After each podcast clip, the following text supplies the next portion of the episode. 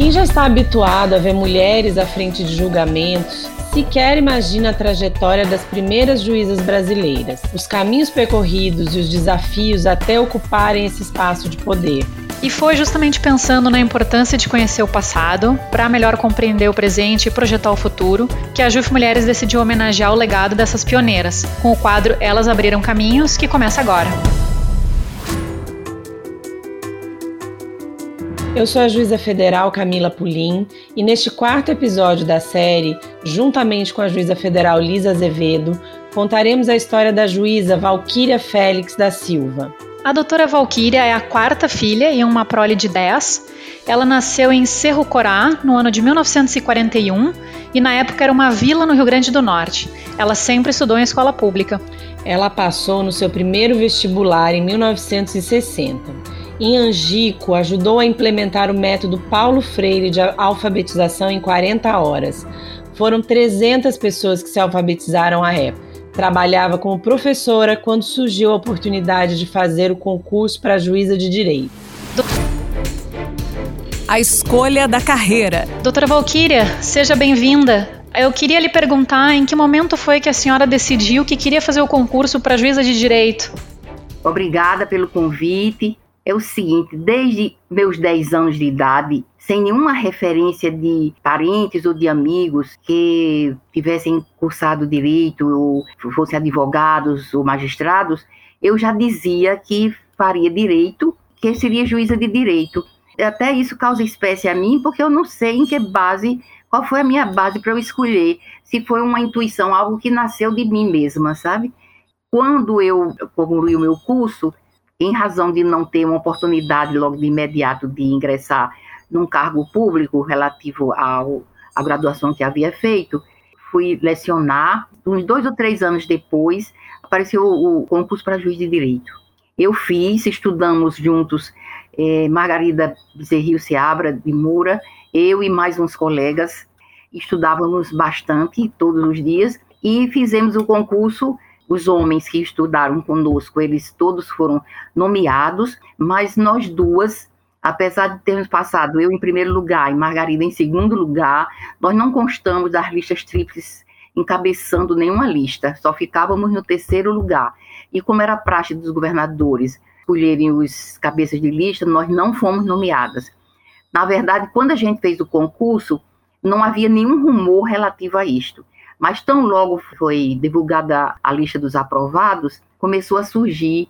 O pai de Margarida era advogado, militante, e ele começou a trazer notícias do tribunal de que estava havendo um movimento para não nomear as mulheres. Mas aquilo era tão impossível para a gente que a gente não se mobilizou e ficou aguardando. No dia que o tribunal se reuniu para constituir as listas, ele foi quem trouxe a notícia. E foi bastante chocante, porque foi uma frustração muito grande. Você alimentar um sonho desde 10 anos de idade e em razão do sexo você sofrer um bloqueio dessa natureza, realmente causou um sofrimento muito grande à época. Se não fosse a capacidade de enfrentamento de novas realidades, isso teria sido fulminante na vida de uma pessoa. Desafios.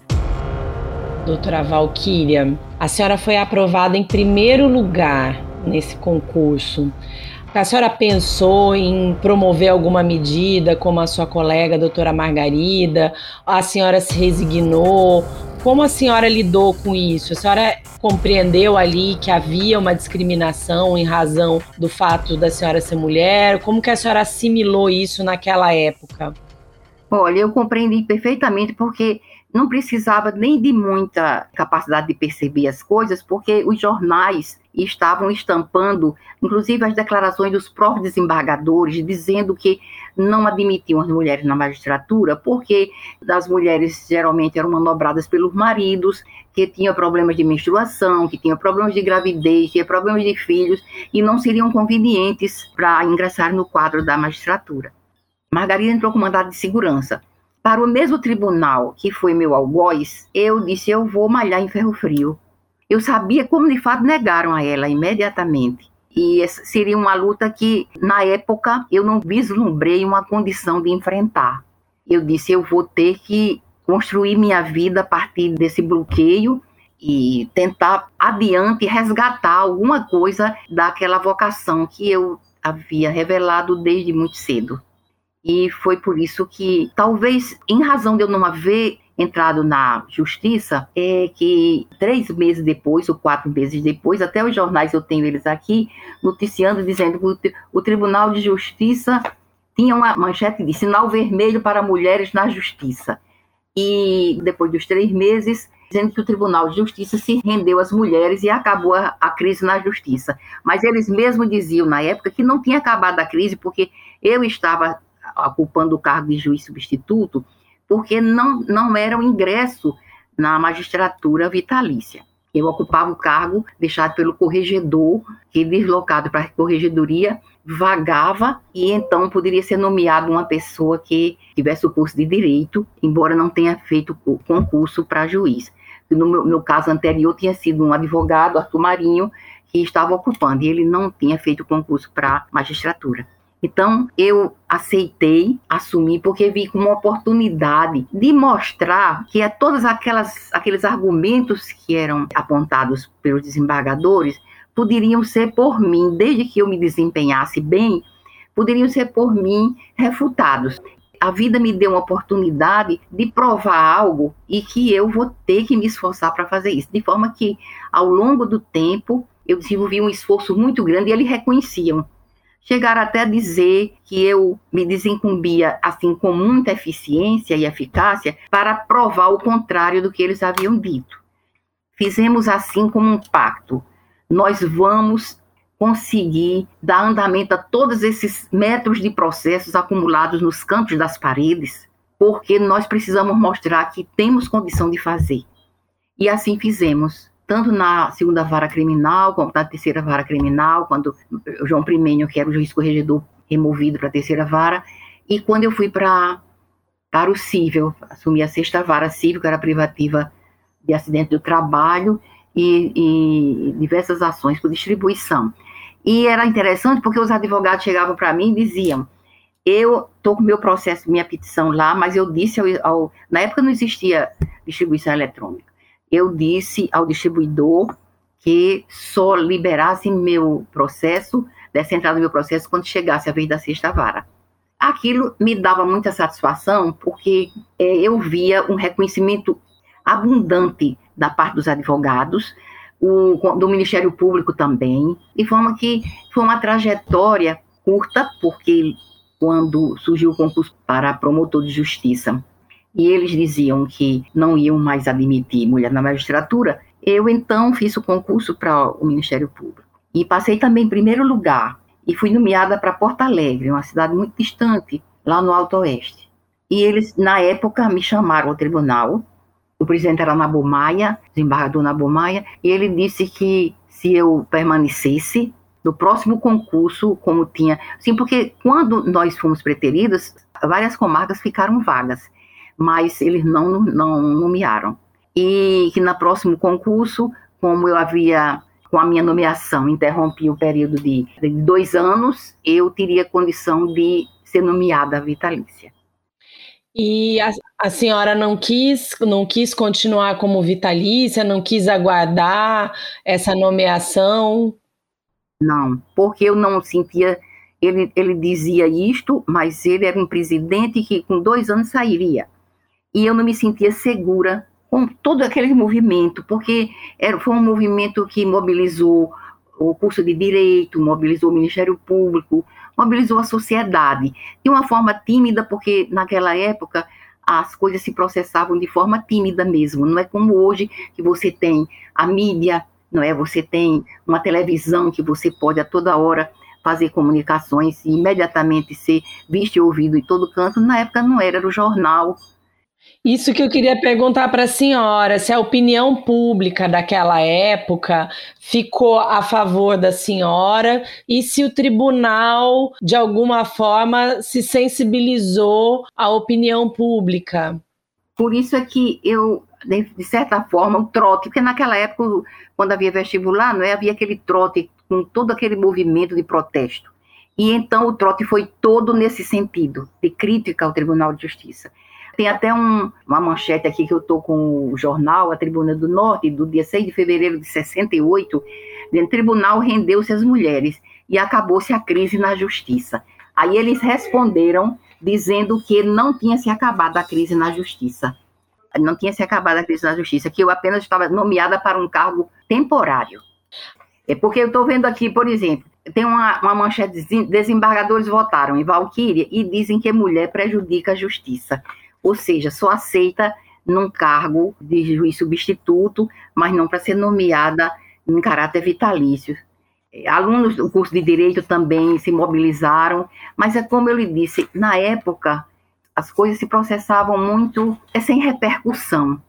Isso você veja que tem mais de 50 anos. Carreira. Doutora Valquíria, a senhora estava nos contando que então depois acabou indo para o Ministério Público. Como foi essa sua decisão de abandonar a magistratura e, e no fim, então, se dedicar para uma outra carreira que era diferente do, do seu sonho de, de infância? Na época, como eu não me sentia segura com relação ao posicionamento deles, que diziam expressamente que continuariam com essa discriminação, eu me senti mais segura. Eu segui uma outra vertente, sabe? Foi mais a questão motivada pela segurança que eu necessitava ter. E então ingressei no Ministério Público na época foi interessante porque, como eu ia para uma comarca muito distante, estava um governo novo, eles estavam reformando, fazendo uma, uma modificação na estrutura do Poder Executivo. E então, uma das coisas que estava sendo criada era a Consultoria Geral do Estado. Foram à minha casa me convidar para assessorar o novo consultor geral do Estado porque como eu tinha tido uma aprovação assim de muita repercussão, sentiram que eu poderia colaborar com esse novo caminho. E já que eu estava numa encruzilhada que levava certa desvantagem, é, eu fui é, assessorar o consultor-geral do Estado.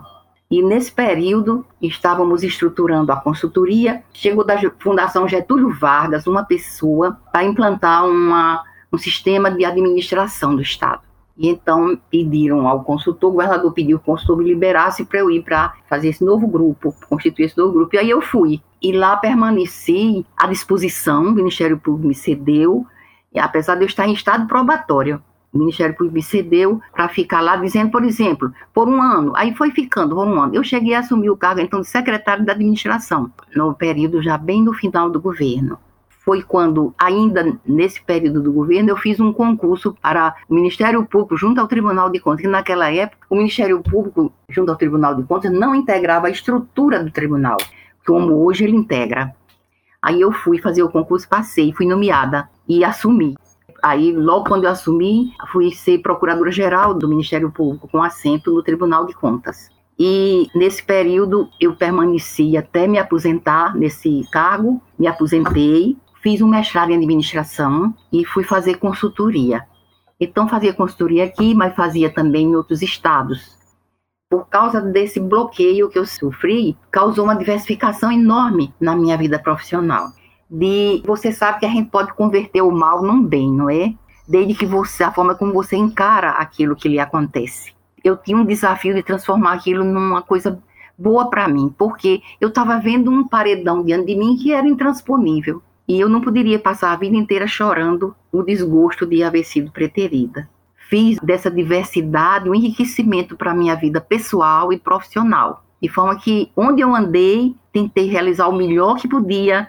Acho que fiz isto, consegui isto, porque consegui ao longo do tempo é, uma aprovação muito grande das pessoas e um reconhecimento muito grande do meu trabalho. Posso dizer que eu me realizei muito profissionalmente apesar dessa diversificação toda. Doutora Valquíria, a senhora nessa nova carreira, né? A senhora foi para o Ministério Público, depois para o Ministério Público do, do, Tribunal de Contas. A senhora encontrou desafios relacionados ao fato da senhora ser uma mulher? Ou a senhora acha que já nessa, nessa outra carreira que a senhora escolheu e que acabou lhe escolhendo, né? Por conta de toda essa riqueza que a senhora está narrando para a gente, de, de, tudo que a senhora realizou, a senhora sofreu questões por ser mulher, ou a senhora acha que foi mais bem recebida nessa outra carreira? Não recebi nenhuma discriminação, pelo contrário. As pessoas, quando sabiam daquela injustiça que eu havia sofrido, tinham para comigo uma atenção muito especial, tanto no Ministério Público quanto no Tribunal de Contas, tanto na consultoria, em qualquer lugar que eu passei. Isso nunca mais me aconteceu. Foi algo assim que eu não senti mais. Inspiração.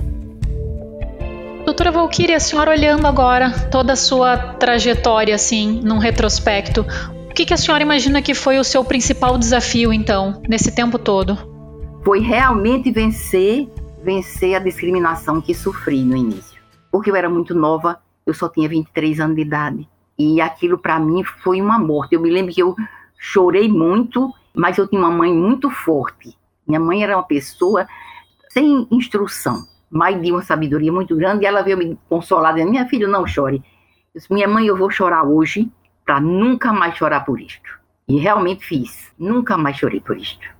Construí em cima dessa discriminação, construí uma vida de realização, de satisfação. Eu fui muito realizada profissionalmente. Então, você sabe que são duas vertentes muito importantes. Essa vertente da profissão, do trabalho, da vocação, da missão a ser cumprida, porque a gente tem uma missão a cumprir e a vocação tem que ficar a serviço dessa missão. E tem a parte pessoal do relacionamento pessoal. Também por conta disto, é, eu acho que consegui despertar nas, nas pessoas como um exemplo a ser seguido. As pessoas diziam mesmo, quando se sentiam em dificuldade, indiscriminada, se lembravam que eu tinha enfrentado uma fogueira é, na época, intransponível. Eu me queimaria todinha. Mas aí me dei também muito bem no meu relacionamento pessoal. Então, porque você sabe quando você equilibra a profissão com a vida pessoal, aí você envelhece como eu envelheci, me sentindo realizada, satisfeita, mesmo sabendo que tive que amargar muita coisa difícil naquele primeiro bloqueio que eu sofri na vida me casei, tive filho, um filho, tenho dois netos, um com 19 anos e uma menina com 15. Depois me divorciei, casei de novo. Eu não tenho de que me queixar da vida, porque até aquele bloqueio que eu recebi, tive coragem para saber que na vida nada é fácil e que a gente vai enfrentar desafios a vida inteira. Que a partir de uma formação interior bastante fortalecida em fé, você transpõe toda e qualquer barreira. Nunca se deixem abater, porque a vida tem N possibilidades de você recriar sua vida. Isso não significa dizer que você não lute contra as discriminações e os preconceitos que existem. Não. Pelo contrário, eu acho até que um movimento como este é fundamental para alentar também a vida de muita gente que vive discriminada em razão do seu gênero. Um movimento como este não só desperta para a luta nessa questão da discriminação, mas, sobretudo, despertar para a luta para a gente mudar esse, esse status quo de um país que discrimina as pessoas não só em razão do gênero, mas em razão de vários aspectos da vida. Então, e socialmente, nós estamos deixando muito a desejar. Eu, quando fui fazer direito, eu dizia muito: quando eu sair deste mundo, eu vou deixar ele bem melhor. Eu pensava que eu ia organizar o mundo, olha. Mas... Aproveitando esse gancho, eu queria perguntar para a senhora. Eu acho que eu sei a resposta, mas eu queria ouvir da senhora. Se a senhora acha que esses eventos que aconteceram na sua vida, especialmente esse bloqueio que a senhora fala, né, da senhora ter sido impedida de assumir o cargo de juíza no Tribunal de Justiça do Rio Grande do Norte, se isso de alguma forma influenciou para as gerações futuras. A senhora acha que o seu, o seu episódio serviu de exemplo? Ele, ele teve esse lado positivo? Muito boa pergunta. Acho que sim. Porque, modéstia à parte, eu estou aqui abertamente falando com vocês com muita sinceridade. Eu tive um excelente desempenho, reconhecido pelas pessoas que trabalhavam na justiça de, um, uma forma geral. Isso teve uma repercussão do tribunal, a ponto deles depois, é, eu tenho um voto de louvor que eles votaram numa sessão dedicada a mim, quando eu disse que não ficaria mais. E eles pediram para eu ficar e, e votar esse voto de louvor. E também teve uma repercussão muito grande com relação às estudantes de direito. E uma coisa muito favorável também, sabe o que foi? Você sabe que tudo tem uma, uma questão, vamos dizer, oculta. As filhas dos desembargadores começaram a crescer, se tornaram moços, foram fazer direito. E nessa época, é, a repercussão era muito grande, todo mundo esperava agora, e eles mudaram a entrada das filhas. Algumas chegaram a conversar comigo, e eu incentivava para que elas prosseguissem, fizessem o, o vestibular, é, elas procuravam conversar, para ir mudando a mentalidade que dominava na época. Conselho ao futuro. Doutora Valquíria, a senhora tem essa trajetória de vida tão linda, um exemplo para todas nós. Qual a mensagem que a senhora deixa hoje para todas as, as mulheres que estão no judiciário, todas as juízas? Quando alguém ou a sociedade lhe agride, você pode ou não receber a agressão. Por exemplo, alguém me discriminou e eu vou receber a discriminação. E eu acho que é isso que acontece. As pessoas ainda recebem a discriminação. Porque se agredir e o outro não receber a agressão, aquela agressão desaparece. Mas a gente ainda nota hoje que há uma. Só se houve a reclamação no mundo de que não só essa discriminação com relação ao gênero na magistratura, mas em outros, outros aspectos da vida, não é? E é uma luta grande e demorada, isso vai demorar muito, porque, veja bem, vocês estão cuidando agora, fazendo esse movimento, faz 50 anos, 54 anos, é muito tempo não é? Apesar do mundo ser veloz. Mas agora, com essa mídia, eu creio que tem bem mais espaço. A mensagem que eu deixo é, é a mensagem de, de valer a pena sempre mostrar a sua qualificação, a qualidade do seu trabalho, a responsabilidade que você assume as coisas, o amor que você dedica à causa e o cumprimento de sua missão. Se a sua missão é servir através da justiça, que ela seja feita com muita dedicação, a despeito de qualquer coisa que lhe aconteça discriminadamente. É preciso por amor nas coisas que se faz. Doutora Valquíria, a gente vai se encaminhando para o final. Foi um privilégio lhe ouvir e conversar com a senhora aqui hoje. E eu queria dizer que a sua história é parte fundamental da trajetória das mulheres no Poder Judiciário brasileiro. Muito obrigada pelo seu tempo.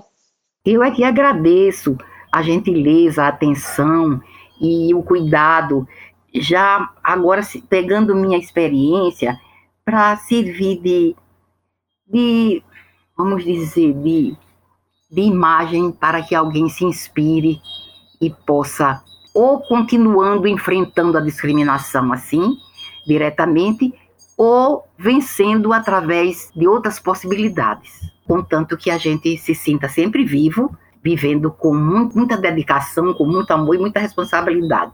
Eu sou muito contente com tudo que me aconteceu, a despeito de ter sido algo bem difícil. Doutora Valquíria, é, a sua história é muito inspiradora para nós. Nós participamos do, do coletivo que é a JUF Mulheres, que foi criado aproximadamente quatro anos, a partir de uma reunião de juízas e juízes federais que começaram a olhar para dentro da carreira, né, especialmente as mulheres, e começamos a nos ver subrepresentadas e começamos a fazer pesquisas para tentar entender, né? Primeiro, a gente precisava saber quantas éramos, né? Quanta, quantas somos e verificamos que a nossa representatividade é muito baixa, né? Na Justiça Federal somos aproximadamente 30% em relação aos homens quando a gente começa a olhar para a nossa história, a gente começa a tentar entender os motivos dessa baixa representatividade, a gente começa a precisar puxar lá atrás na história, né? E a história da senhora e das outras magistradas que estão compondo essa série de podcasts nos ajuda a montar esse quebra-cabeça, de entender por que, que hoje ainda somos tão poucas, né? Por mais que nós tenhamos uma Constituição federal que garanta a igualdade entre homens e mulheres, que garanta a igualdade de acesso via concurso público, a gente vê que há 50 e poucos anos atrás, a primeira e a segunda colocada num concurso de juiz de direito foram impedidas de exercer tão somente pelo fato de serem mulheres. As candidatas mais brilhantes do concurso não puderam passar. E a senhora ainda, né, o tribunal ainda tentou uma solução, colocou a senhora na, no cargo de, de juíza substituta e a senhora se mostrou absolutamente preparada e competente para o cargo. Ou seja, a discriminação que a senhora sentiu e sofreu, né, não foi só um sentimento, foi um, um dado da realidade, foi tão somente pelo fato da senhora ser mulher. Então, isso ajuda, nos ajuda a entender a nossa própria história, a entender os caminhos, né? A entender que a nossa luta tem que continuar, que o nosso movimento tem que continuar, que nós temos que continuar a buscar a representatividade das mulheres e entender que não é uma questão de se sentir ou não discriminada. A discriminação ela existe quer a pessoa se sinta ou não discriminada, né? A senhora lá atrás não quis mobilizar, não quis ajuizar nenhuma ação para tentar reverter, porque a senhora mesmo falou, né? Naquela época as coisas eram diferentes. É, e hoje a gente olha como uma grande violência que a senhora sofreu, né? Então isso nos ajuda a olhar para quem somos hoje e também a pensar no nosso futuro, né? Qual é o judiciário que nós queremos? Né, um judiciário que contemple a todos e todas, né, um judiciário democrático que tenha uma participação que represente de fato a sociedade a qual nós estamos inseridos. Então, só tenho a agradecer, senhora, as palavras, fiquei muito tocada com o seu relato. Que bom que a gente pode estar conversando hoje e resgatando essa história bonita, né? Que ao final a senhora, de todas as pedras que estavam no seu caminho, a senhora construiu esse castelo. Parabéns e muito obrigada, doutora Valquíria. Eu que agradeço muito mesmo essa oportunidade, porque foi como eu disse, um grito que eu dei há, há 54 anos atrás ficou vibrando no universo e agora ele ecoou, assim, de tal sorte que há de quatro anos para cá que vocês vêm nesse movimento, e está tomando vulto. Então eu agradeço, desejo muito boa sorte a todos, eu incentivo muitas pessoas para que estudem, enfrentem, porque a gente consegue, viu? Doutora Valquíria, conta pra gente o, o, as suas atividades atuais. Eu sei que a senhora está aposentada já do cargo do Tribunal de Contas, mas que a senhora é muito ativa. O que, que a senhora está fazendo atualmente? Olha, desde que eu me aposentei, como eu tinha desejo de estudar outros temas, outra, outra temática, eu passei a estudar filosofia, psicologia, espiritualidade. Então, eu estudo cabala, já estudei budismo, é, estudei vários caminhos espirituais e estudo muito, com muito gosto astrologia. Eu participo de grupo de estudo do Sapiens, que é um, um grupo de estudos de espiritualidade, autoconhecimento, filosofia. A gente se reúne toda terça-feira. Ontem mesmo fizemos uma grande mobilização. Eu me mobilizei durante um mês, conseguindo alimentos. Distribuímos ontem uma tonelada e meia de alimentos com moradores de rua. Então, eu participo dessas atividades assim de assistência as pessoas de rua e pessoas carentes, viu? Me mobilizo muito para dar assistência, é, de forma que o meu dia é bem ocupado. Eu quase não tenho tempo para nada. Que beleza, doutora, que bom.